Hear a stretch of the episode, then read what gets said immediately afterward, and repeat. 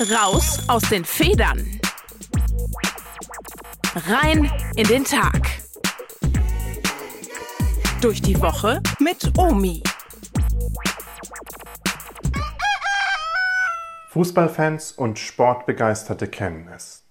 Selbst wenn es schlecht aussieht, das Spiel schon verloren scheint und außerdem fast zu Ende ist, ist eben doch noch nicht alles vorbei.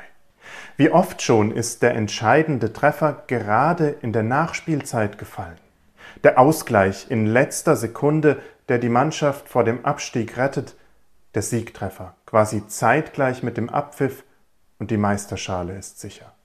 Und so manches Endspiel entscheidet sich ja auch erst im Elfmeterschießen, längst nach der Nachspielzeit.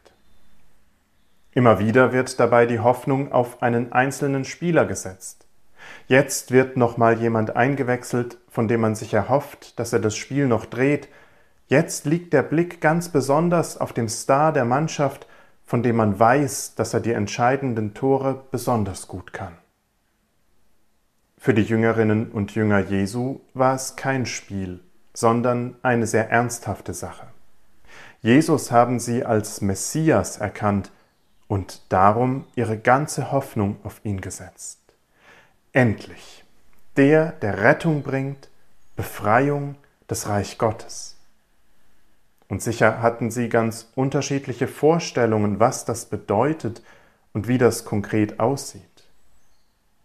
Eines aber war klar, sein Tod am Kreuz war die Katastrophe schlechthin.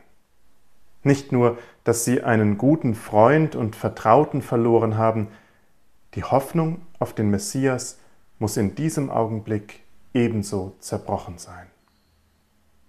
Da scheint es ganz klar, dass nach der Auferstehung die Hoffnung wieder aufflammt.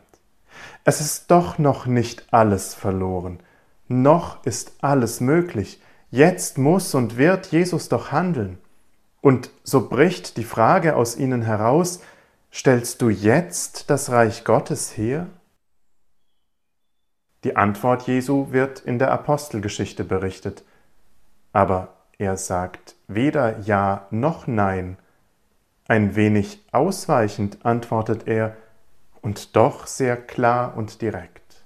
Ihr, sagt er zu denen, die ihm zuhören, ihr werdet die Kraft des Heiligen Geistes empfangen und meine Zeugen sein.